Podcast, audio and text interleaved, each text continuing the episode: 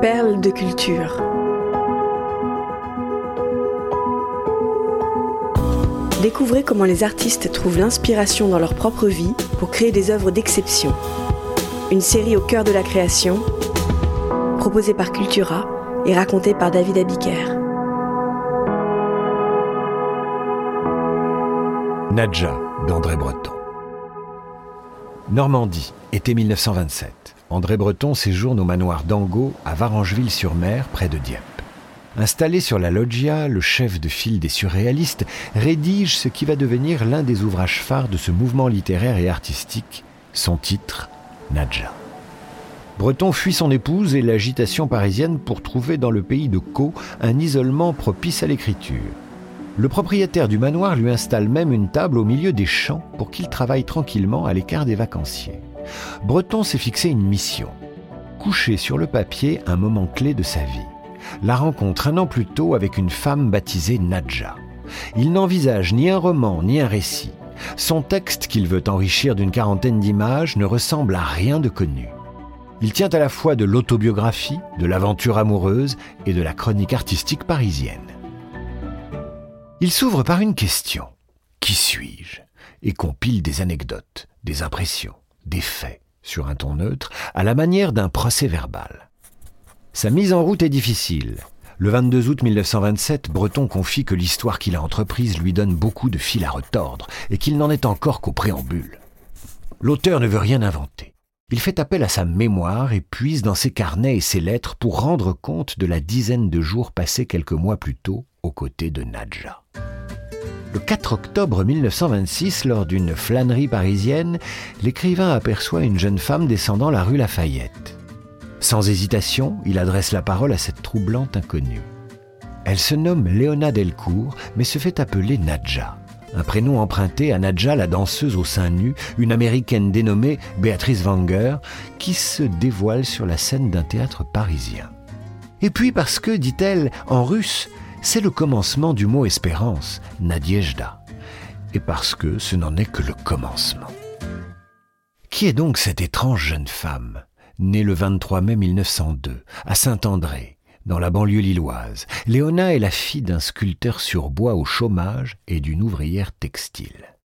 Troisième d'une fratrie de quatre, elle n'est pas épargnée par les drames avec la mort d'un frère et d'une sœur. En 1918, elle tombe amoureuse d'un libérateur anglais. À 16 ans seulement, elle attend un enfant. Mais comment concilier cette maternité avec ses désirs professionnels? Elle rêve d'un destin à la Gabrielle Chanel et de dessiner des costumes pour la scène. Après son accouchement, Léona décide donc de laisser sa fille à ses parents et saute dans le train pour Paris. Ses tentatives de pénétrer le milieu du spectacle se soldent par un échec. Et pour ne pas se retrouver à la rue et mourir de faim, elle est contrainte de se prostituer. Léona Delcourt a 24 ans quand elle croise le chemin d'André Breton. Elle trouve enfin quelqu'un à son écoute, qui l'encourage à livrer ses pensées sans retenue. Breton a 30 ans. Il découvre en Nadja une personnalité échappant à la conformité. Elle apparaît comme l'incarnation vivante de sa philosophie surréaliste. Telle une magicienne, elle l'entraîne dans un vertige d'intuition fulgurante et dans un rêve enchanté au cœur de la cité. Du 4 au 13 octobre 1926, Nadja et Breton ne se quittent pas. Dix jours de fascination réciproque à déambuler dans les rues et les cafés de Paris, de la place Dauphine au bassin des Tuileries. Après une dernière nuit passée ensemble dans un hôtel de Saint-Germain-en-Laye, leur liaison fusionnelle commence à s'émousser. Breton réalise que Léona s'abandonne à lui corps et âme, et il décide de prendre ses distances avec la fée de Lafayette. Au fil des mois, les retrouvailles s'espacent de plus en plus. Léona se sent délaissée. Elle ne cesse de lui envoyer des dessins et des lettres passionnées. Elle le supplie, lui clame sa souffrance et son amour absolu. Puis avant de s'effacer définitivement de la vie de Breton, elle le charge d'une mission. Tu écriras un roman sur moi.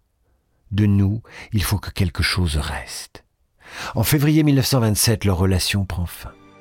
Léona bascule alors dans la solitude et la dépression. Rattrapée par la pauvreté, elle déménage dans un petit hôtel garni de Montmartre.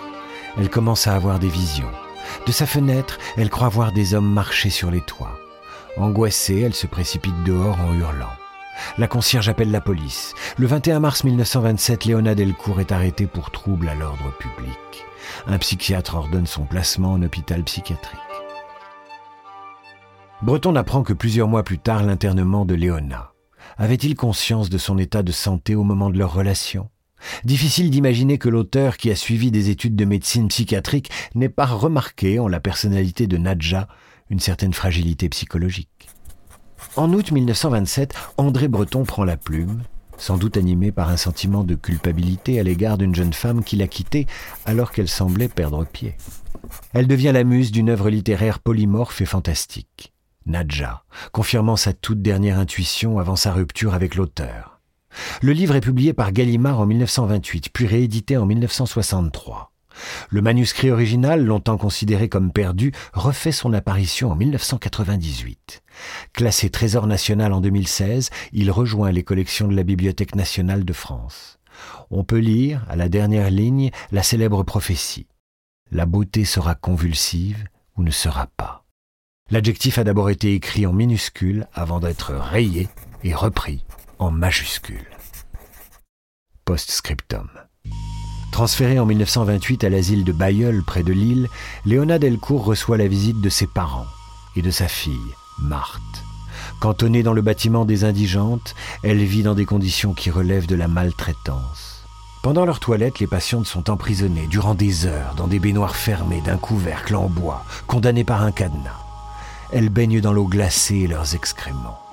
Quand elle découvre ce spectacle abominable, Marthe se sauve en courant et jure de ne jamais revenir voir sa mère.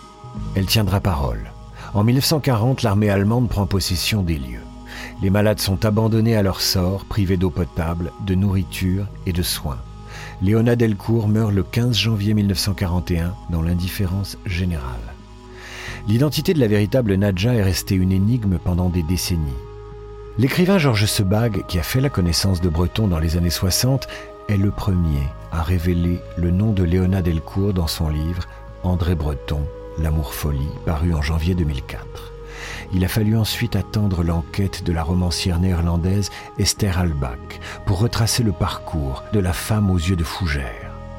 Dans son livre Léona, héroïne du surréalisme, paru en 2009 chez Actes Sud, elle raconte l'histoire de cette femme indépendante à la santé mentale fragile dont le destin a longtemps été éclipsé par le succès de Nadja.